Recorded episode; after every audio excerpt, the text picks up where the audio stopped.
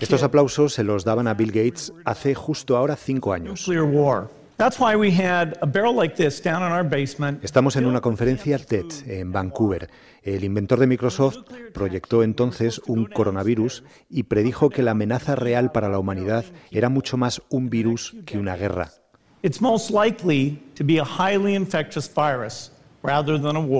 Estuve en Vancouver en el año en marzo del 2015 cuando Bill Gates eh, dio una conferencia en TED.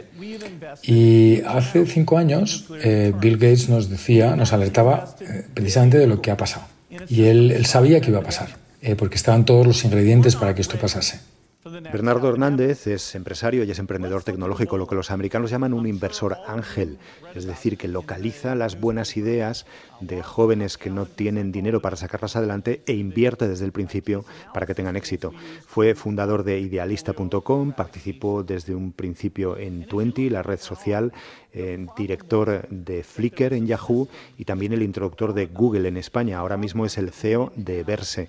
Conoce muy bien la tecnología y hacia dónde nos puede llevar. Creo que llevábamos ya bastante tiempo con síntomas de tensión sistémica de que el mundo necesitaba de, formas de pensar radicalmente nuevas.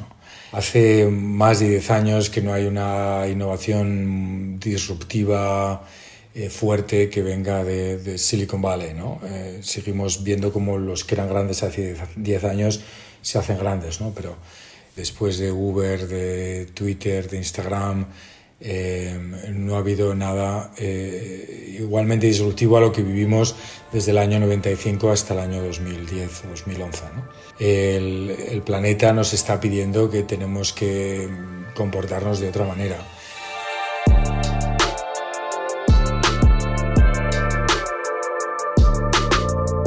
Hoy nos ha tocado el coronavirus, mañana nos puede tocar un virus cibernético.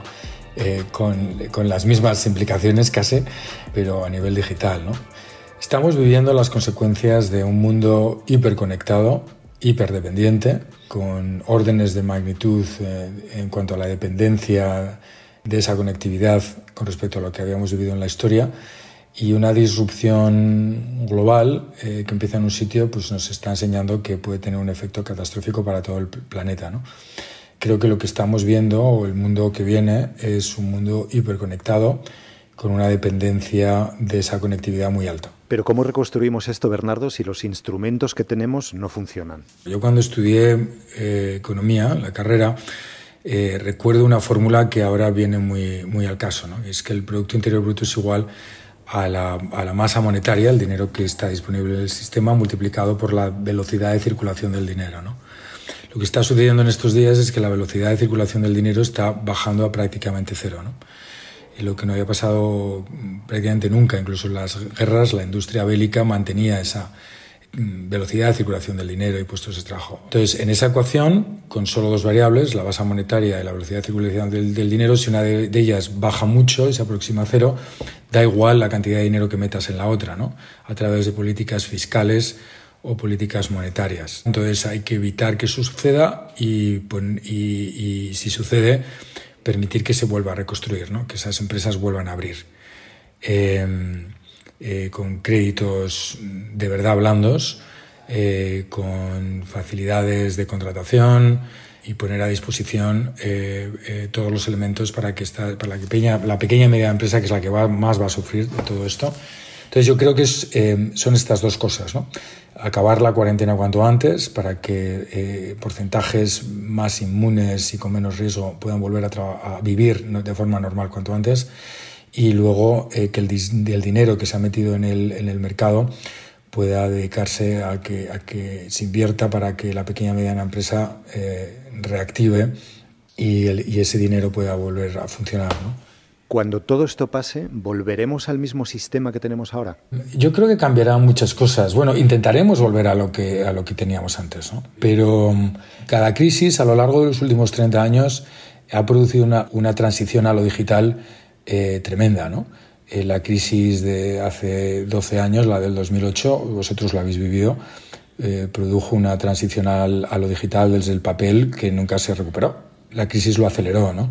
La crisis anterior del, del 2001, pues eh, eh, produjo también aceleraciones importantes, en ese caso el de la comunicación, ¿no? el de los correos electrónicos, las, las, comunicaciones digitales básicas y el consumo de la información digital. Yo creo que aquí se va a producir una aceleración en el e-commerce. Los supermercados y Amazon están eh, ganando en este mes lo que ganaban en un año. se están produciendo colapsos logísticos similares a los del Black Friday eh, a diario. Lo que venga al día después vendrá muy reforzado eh, hacia los canales digitales. Recordemos que la penetración del e-commerce todavía está en torno al 20%. Este vuelve a ser Bill Gates. El virus dijo puede ser uno con el que la gente se sienta no del todo mal. Que lo puedan llevar con ellos en un avión o a un mercado, esparciendo así la pandemia. And so there are things that would literally make things a thousand times worse. Cuéntanos qué estáis preparando. Pues mira, hemos reunido al Observatorio Retina de forma extraordinaria. El Observatorio Retina es un grupo eh, españoles eh, del mundo de la tecnología, pues la gente, digamos, más puntera. Bernardo Marín es el director de Retina y es el redactor jefe también de la sección de tecnología del país. ¿Reunir a toda esta gente para qué? Bueno, reunir a toda esta gente para que, que yo creo que son las mentes o están entre las mentes tecnológicas más brillantes de España para que nos cuenten qué solución puede aportar la tecnología a un momento tan crítico como el que estamos. Yo creo que os lo puede contar muy bien Jaime García Cantero, que es el director de contenidos de los, de los eventos de Retina y que es la persona que ha estado poniéndose en contacto con todos los integrantes y convenciéndolos. Han participado entusiastamente, pues no solamente eh, comentando con nosotros y participando en el debate, sino incluso grabándose vídeos y mandando fotografías que podremos también ver el domingo en el país estáis todavía gestando eh, este número especial que sale, este, este proyecto especial que sale el domingo.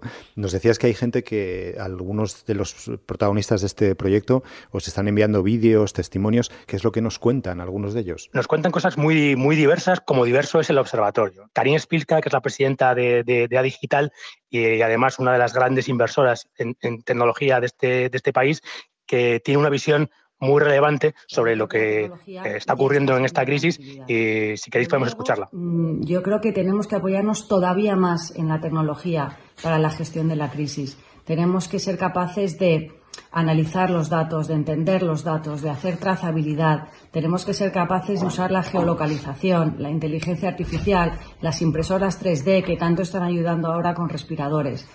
Por ejemplo, de los, de los emprendedores, eh, Marta Plana, que ha sido una de las emprendedoras históricas en este país, hoy es la presidenta del, del, Foro FinTech y, además eh, consejera en muchas eh, empresas, pues nos daba también su visión desde el mundo del emprendimiento lo estamos viviendo en nuestro día a día, el acceso permanente a la información, el acceso de la comunidad científica a encontrar herramientas, vacunas, tratamientos que ayuden. Tú eres de los que ha visto también, ha vuelto a escuchar esa conferencia TED de Bill Gates de hace un tiempo en la que predecía que, esto iba a pasar. De hecho, yo que soy colaborador de hoy por hoy, hace dos semanas que la llevábamos con Ángels, la llevábamos al directo y pensábamos eh, en el impacto que esto debería haber tenido y nunca tuvo, ¿no? Y como Bill Gates, eh, yo creo que nadie duda de su visión de futuro, pues esta vez no fue, no fue escuchado. ¿Qué crees que hoy diría Bill Gates del futuro eh, si pudiésemos escucharle? Pues creo que, Bill Gates tendría un mensaje que es el tema de las naciones siendo capaces de trabajar juntos, la compartición de datos, que es algo que vamos a escuchar, eh, vamos a oír hablar muchísimo en los próximos años,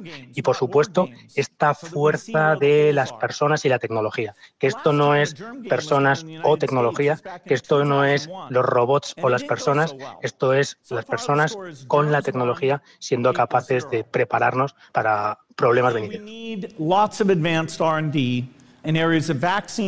Bill Gates terminó su conferencia pidiendo más ciencia, más investigación, más sanidad y avisaba. Si empezamos ahora, podemos estar listos para la próxima epidemia. El problema es que ese ahora, estos aplausos en Vancouver, son de hace cinco años cuando era ahora nadie hizo nada. Esto es Crónicas de un Virus. Soy Carlos de Vega. En la edición y mucho más está José Juan Morales. Escríbenos a audio.elpaís.es. Queda un día menos, mañana pasarán más cosas. Gracias por escuchar.